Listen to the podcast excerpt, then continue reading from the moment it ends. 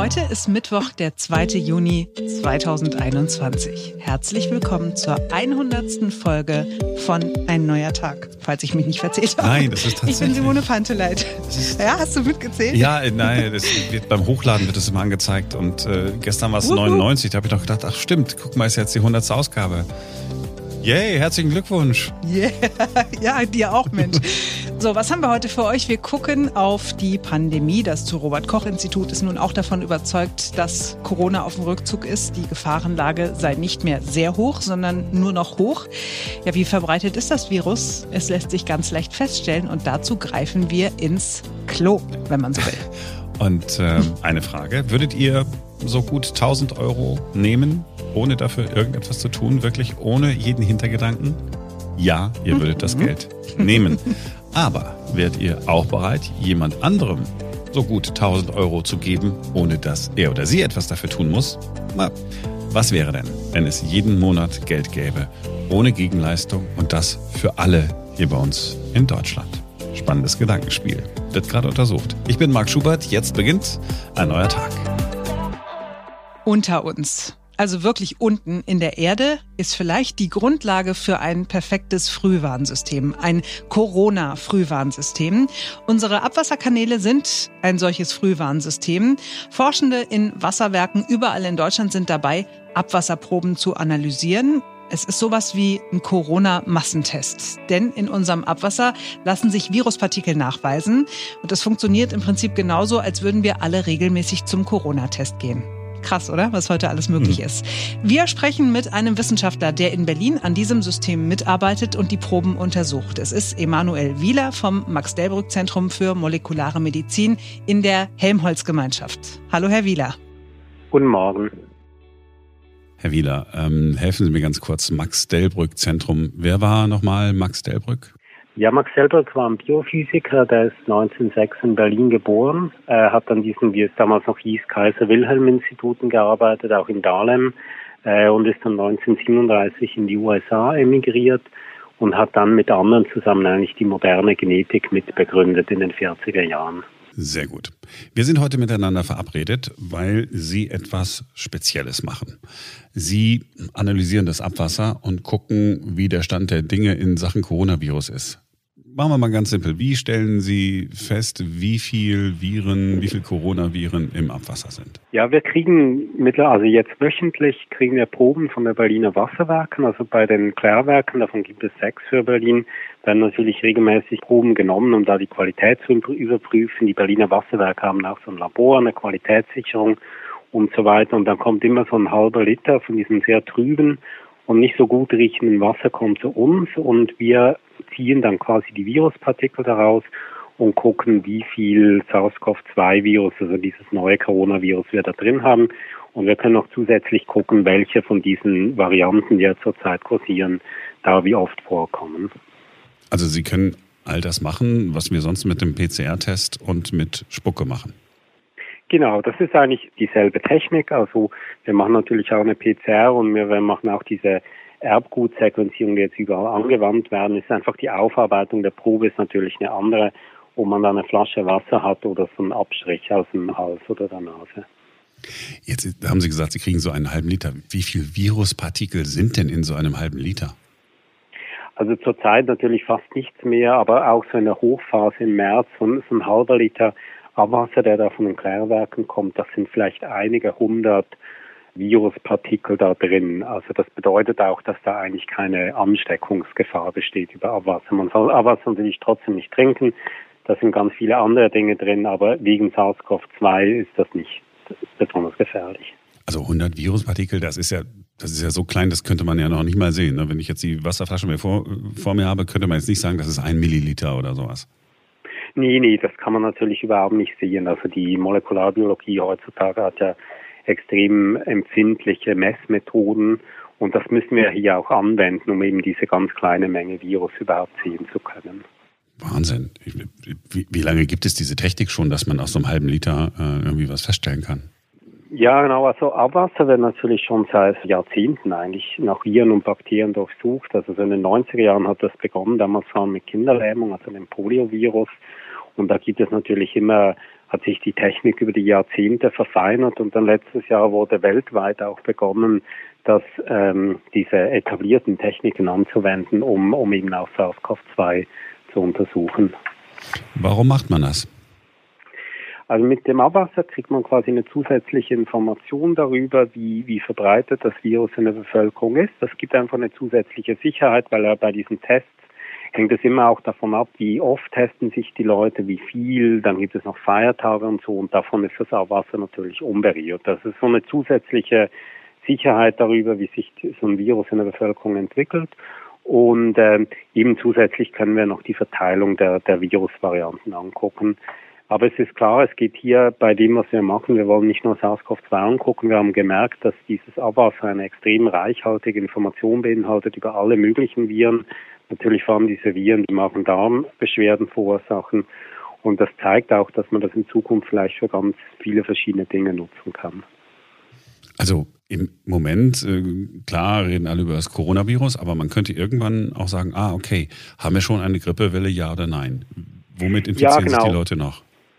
Genau, also Grippe ist natürlich auch was und, und eben diese Magen-Darm-Grippen, wie man die nennt, das ist eine sehr große Vielfalt von Viren, die man, die man nicht besonders gut kennt, weil abgesehen vom Norovirus, das ist sehr, das kennen ja viele, das ist recht, also recht unangenehm, da haben wir wirklich heftiges Erbrechen und Durchfall.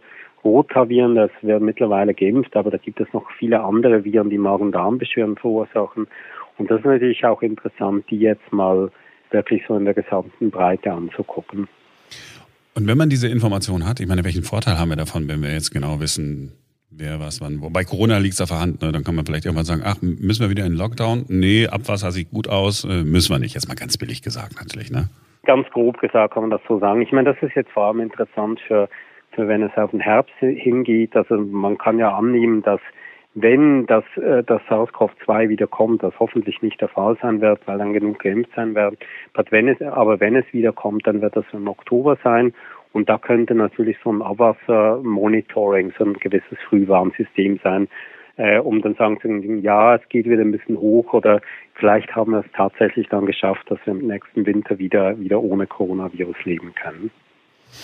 Genau genommen bräuchten wir uns ja dann gar nicht mehr auf diese klassischen Testreihen zu verlassen, wo Menschen sich in die Schlange stellen und dann zu sagen, okay, äh, machen Sie mal einen Abstrich und ich will mal wissen, ob ich es habe oder nicht, ist für den persönlichen Gebrauch natürlich wichtig. Aber um einen Überblick über die Pandemie zu bekommen, bräuchte man es ja da eigentlich nicht mehr. Wie zuverlässig ist denn das, was Sie da machen? Also was wir machen, so wie wir es jetzt machen, wir machen das einmal pro Woche und von den Klärwerken, da ist die Zuverlässigkeit oder die Empfindlichkeit nicht besonders hoch. Und das Problem ist ein bisschen, dass Berlin hat ein sehr großes Abwassernetzwerk und das bedeutet auch, dass das Wasser sehr, sehr lange unterwegs ist von den Haushalten bis zu den Klärwerken. Also es dauert ungefähr zwölf Stunden und das bedeutet natürlich, dass wir da viele Viruspartikel verlieren. Wie alles biologische Material sind die sind diese empfindlich, also die werden dann abgebaut oder sie bleiben irgendwo hängen. Das heißt, wir haben da nicht mehr besonders viel drin. Um das empfindlicher zu machen, müsste man gewissermaßen näher an die Haushalte rangehen. Das wird in anderen Städten weltweit gemacht. Aber auch die Berliner Wasserwerke sind da sehr interessiert, da Methoden auszutesten, aber das ist quasi eine Technologie, die es noch nicht gibt. Also zurzeit wird das noch von Hand gemacht. Also da muss da so eine Kolonne in den Kanal steigen. Heißt natürlich auch, da gibt es eigentlich auch Potenzial für viele technologische Entwicklungen. Und Berlin ist ja auch ein bisschen so eine Start-up-Stadt. Das ist quasi wie so ein neuer Technikzweig, der, der sich erst etablieren muss. Ah, das heißt, man könnte in, in Zukunft sozusagen über die Stadt verteilt unten in der Kanalisation sozusagen so automatische Messgeräte hinstellen?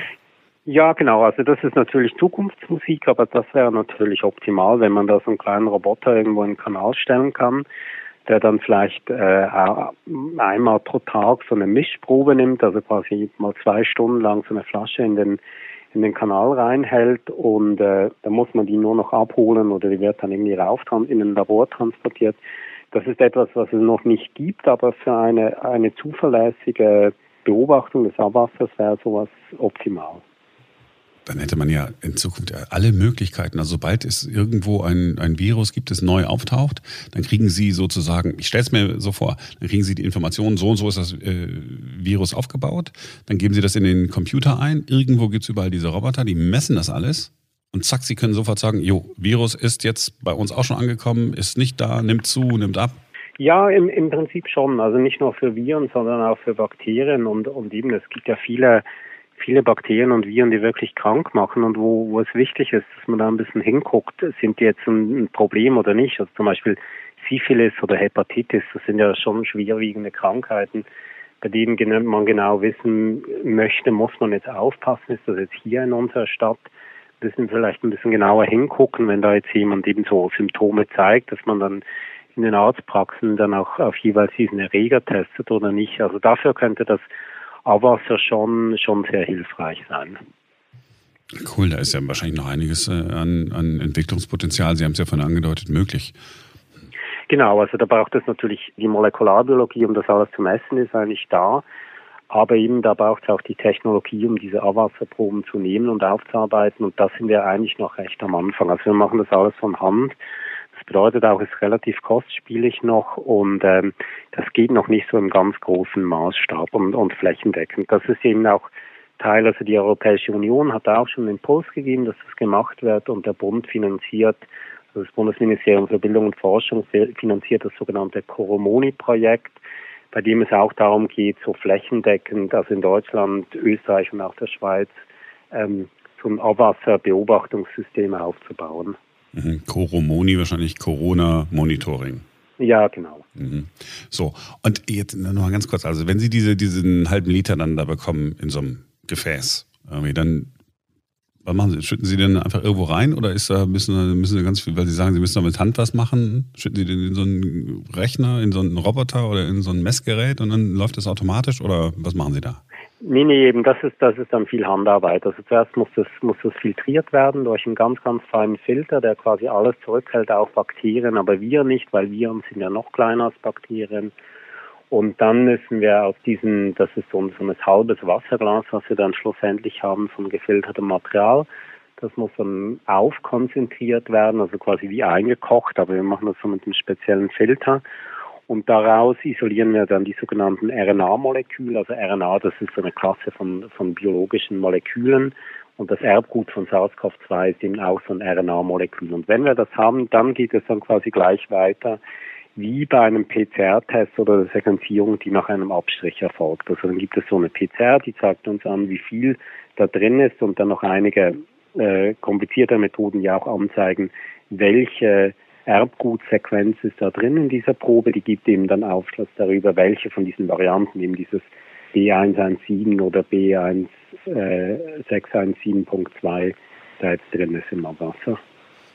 So, da muss ich natürlich jetzt fragen, wie sieht das Abwasser denn aktuell aus? Also wir haben in den letzten Wochen tatsächlich auch diesen Rückgang, den man auch in Fallzahlen sieht, haben wir genauso nachvollziehen können in den Abwassermessungen.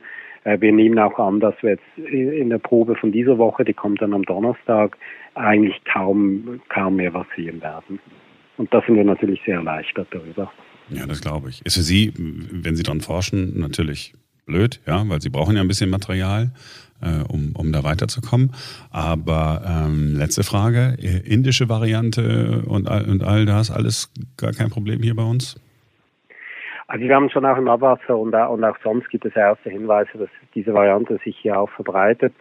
Aber ich bin jetzt schon zuverlässig. Wir haben jetzt so tiefe Fallzahlen mittlerweile, dass wir das Virus dann schon in den Griff kriegen, auch wenn jetzt quasi da neue Varianten kommen würden. Also, Ganz spannendes Projekt. Ja, im Prinzip von, von, von der Idee her so einfach, aber dann im Detail dann doch ein bisschen kompliziert. Cool, was Sie da machen. Gut, danke schön. Ich danke Ihnen für das Gespräch. Ich wünsche Ihnen äh, viel Erfolg.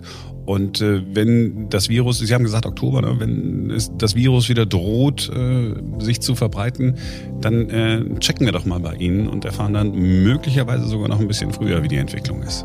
Ja, ja, also ich hoffe ja nicht. Ich hoffe ja wirklich, dass wir ich meine, es ist ja weltweit eben noch ein großes Problem, aber dass zumindest wir das jetzt erledigt haben. Ja, ich hoffe es auch. Ja. Danke für Ihre Zeit. Danke für Sie. Danke Ihnen. Ja. Tschüss. Tschüss.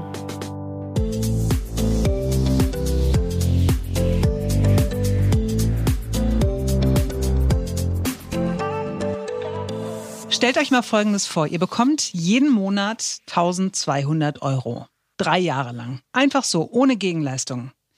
122 Menschen bekommen diese 1200 Euro als bedingungsloses Grundeinkommen. All diese Menschen sind für ein Forschungsprojekt des Deutschen Instituts für Wirtschaftsforschung, dem Verein Mein Grundeinkommen, dem Max-Planck-Institut und der Universität Köln ausgewählt worden. Sie nehmen also an einer Studie teil und füllen jetzt drei Jahre lang regelmäßig Fragebögen aus.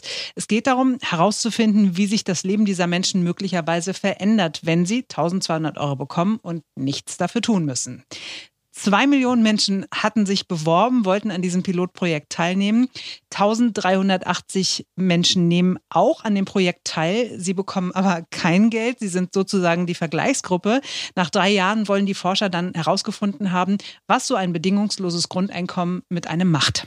Das Besondere ist, dass dieses Grundeinkommen in dieser Studie nicht etwa an Arbeitslose gezahlt wird oder an Menschen, die von Hartz IV leben, die Menschen, die das Geld bekommen, gehören zur Mittelschicht. Also ganz äh, normale Menschen, die einfach ganz normal arbeiten gehen. So, man will herausfinden, was, was sich für die Menschen also ändern könnte. Was könnte sich denn ändern? Also, bewerben sie sich möglicherweise häufiger auf eine andere Stelle, weil sie ja keine Sorge haben müssen, dass, wenn sie an der neuen Stelle nicht so richtig funktionieren oder dass das nicht klappt, dass sie dann sofort arbeitslos sind. Sie haben ja keine Geldsorgen, Sie haben ja 1200 Euro, reichen ja erstmal für die Grundbedürfnisse, ist eine Überlegung. Sind Sie vielleicht auch weniger gestresst, weil Sie keine Angst haben müssen, dass Sie nicht genug Geld zum Leben haben? Sind Sie insgesamt zufriedener? Sind Sie vielleicht sogar gesünder, weil Sie den Stress nicht mehr haben? Es hat immer mal wieder schon Studien zu einem solchen bedingungslosen Grundeinkommen gegeben, aber die waren nie so umfangreich wie die Studie, die jetzt gerade begonnen hat. Die Idee des bedingungslosen Grundeinkommens ist schon einige hundert Jahre alt. Schon 1516 hat Sir Thomas More ein Buch geschrieben. Er war unter anderem Politiker, aber eben auch Philosoph. In seinem Buch Utopia hat er vorgeschlagen, man solle Diebe nicht mehr bestrafen, um Diebstahl zu verhindern. Stattdessen solle man allen Menschen so viel Geld geben, dass sie ihren Lebensunterhalt bestreiten können ohne eben zu Dieben werden zu müssen. Das war so die erste Idee von einer Art bedingungslosem Grundeinkommen.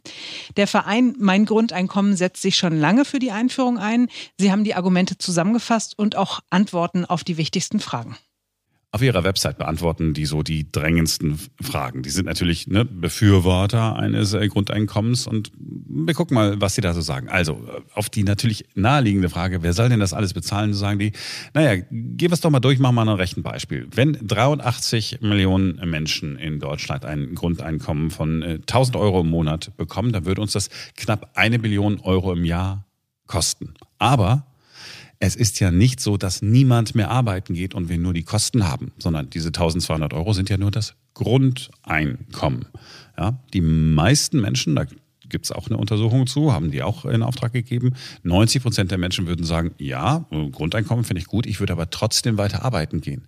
Das heißt, nur 10 Prozent der Menschen würden nur Kosten verursachen, die anderen würden weiter arbeiten gehen. Dadurch würden die Steuern erwirtschaften und wenn die dann Steuern reinholen, dann haben wir eben nicht nur Kosten, sondern wir haben eben auch Einnahmen.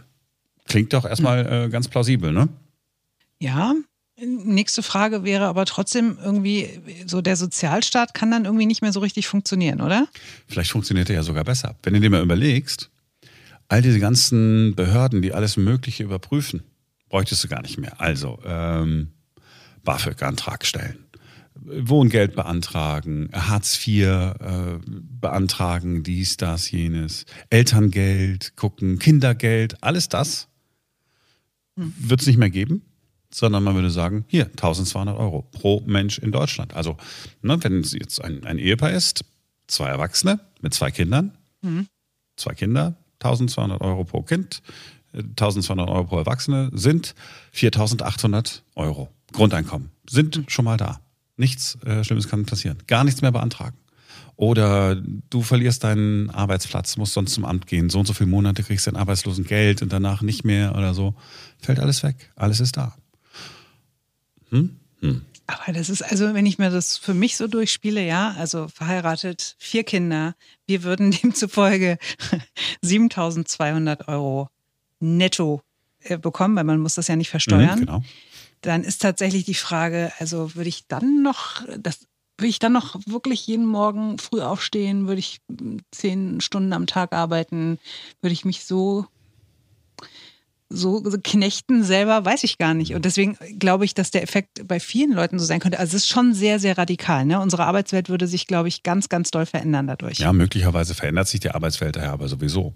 Guck mal, wenn jetzt äh, Roboter und Digitaltechnik äh, immer besser wird, dann werden viele Arbeitsplätze vielleicht verloren gehen, obwohl Firmen immer noch gutes Geld verdienen. Vielleicht sind dann in Zukunft in 10, 15, 20 Jahren bestimmte Arbeitsplätze gar nicht mehr nachgefragt. Trotzdem gibt es die Menschen noch. Was bekommen die denn dann? Naja, dann bekommen die so etwas wie Sozialhilfe. Und im Prinzip so ein bisschen äh, bedingungsloses Grundeinkommen nicht, aber ein bisschen Grundeinkommen hat ja jeder. Jeder hat ja einen Steuerfreibetrag. Also wenn du, ich glaube, das liegt auch so bei, bei, bei 12.000 Euro für, für einen Single oder so. 12.000 Euro, die du nicht versteuern äh, musst. Das würde man natürlich dann anrechnen. Ich finde die Idee so radikal. Ich mag dieses Gedankenspiel. ja. Aber ich würde es auch jetzt nicht ich überall ausprobieren auch. wollen. Also gleich sagen, ach komm, machen wir mal für ganz Deutschland. Wenn es nicht klappt, dann machen wir. Wenn es nicht klappt, dann sind wir nämlich wirklich am Arm. Ähm. ja. ja, also spannend ist, ich habe mich mal mit einer Frau darüber unterhalten, die schon ähm, bedingungsloses Grundeinkommen von diesem mein Grundeinkommen.de bekommen hat. Ein Jahr lang. Und die hat gesagt, ähm, tatsächlich hat es sie befreit. Sie war viel kreativer und sie war viel mutiger. Zum Beispiel hat sie sich endlich getraut, in diesem einen Jahr äh, sich selbstständig zu machen, weil sie ja wusste, okay, ich kriege diese, diese 1000 Euro waren das. Ähm, ich kriege das und da ist das Einkommen erstmal gesichert. Ich kann davon Essen kaufen und ich äh, kann meine Miete bezahlen. Und die sagt, das war das Beste, was ihr passieren konnte, tatsächlich. Und sie hat nicht weniger gearbeitet und sie ist nicht fauler geworden, sondern sie hat halt ja, Kräfte mobilisiert in sich selbst, äh, von denen sie gar nicht wusste, dass sie die hatte. Ja, siehst du mal. Also, ich finde schon cool. Hm. Ich bin mal gespannt, was bei dieser Studie herauskommt. Das dauert sicherlich noch äh, einige Jahre, wenn nicht sogar Jahrzehnte, bis sich so eine Idee durchsetzt. Aber ich bin ja am Ende des Tages äh, schon immer für alles, was Bürokratieabbau bedeutet. Also wenn wir dann nur sagen würden, es gibt diese ganzen äh, ver, nee, ver, ver, hm? verdammten Ämter nicht mehr, mit Leuten, die dann sagen, ja Moment, aber in dem Antrag haben sie nicht richtig, äh, das müssen, müssen hier, da fehlt noch eine Unterschrift oder ach, hier ist die Angabe aber falsch. Wenn es die allein nicht mehr gäbe, da würde ich mich schon so sehr freuen. Also da wäre das Grundeinkommen für mich schon ein Gewinn. Und ansonsten, bis es denn kommt, können wir, was ist das? Ist das Glücksspirale? Da gibt es doch so eine Art die Sofortrente. Ist das nicht Glücksspirale oder verwechsel ich das? Ja, ja, ja, ja nee, Glücks, wie heißt denn das? Ähm, ja. Ich habe da neulich Platz an der Glücksspiralen, äh, Sonne, Aktion, Sonne. Mensch, Dingsbums. Platz an der Glücksspiralen Sonne Mensch.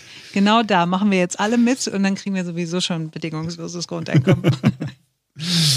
Ich habe so ein Jahreslos gekauft von irgendwie Aktion Mensch oder so, wo du auch so eine Soforthilfe, ich glaube, das meintest du, wo du so eine Jahresrente, nein, wo du so eine Sofortrente bekommen kannst. Ähm, ich weiß noch nicht mehr, wo ich es hingemacht habe. Und von daher werde ich nie erfahren, ob ich möglicherweise schon gar nicht mehr arbeiten müsste. Na, aber ein bisschen arbeiten kannst du ja noch. Also mit mir würdest du wahrscheinlich doch trotzdem weiterarbeiten, ne? Immer. Marc. Immer, immer, immer. Wunderschön, bevor sie noch was sagt. Äh, toll, dass ihr heute dabei gewesen seid. Das war die 100. Folge unseres Podcasts. Ähm, gebt uns gerne Feedback oder auch fünf Sterne bei Apple Podcasts. Und äh, wir freuen uns, wenn ihr morgen wieder mit dabei seid. Denn morgen ist zum 101. Mal, nein, morgen ist zum 101. Mal ein neuer Tag.